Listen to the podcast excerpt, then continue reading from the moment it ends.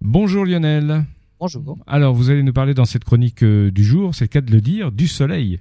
Eh oui, en fait, il y, a une petite énigme. La surface du Soleil a une température d'à peu près 5500 degrés, mais dans la couronne, juste au-dessus, elle dépasse le million de degrés. C'est comme si on pouvait faire bouillir de l'eau en posant la casserole sur un bloc de glace. hein.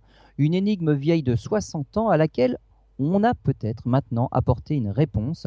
Elle viendrait des champs magnétiques. La couche supérieure du Soleil, c'est comme un fluide en ébullition. On y voit des mouvements de matière, en l'occurrence du plasma. Ils forment des sortes de grosses bulles qu'on appelle des cellules de convection. Et en surface, cela forme la granulation. Eh ben, à l'échelle du Soleil, chaque cellule de convection peut former une granulation de la taille de la France. Des simulations ont montré que ces cellules se comportent comme de véritables petites dynamos qui créent des lignes de champ magnétiques qui peuvent s'élever de la surface et former une véritable forêt.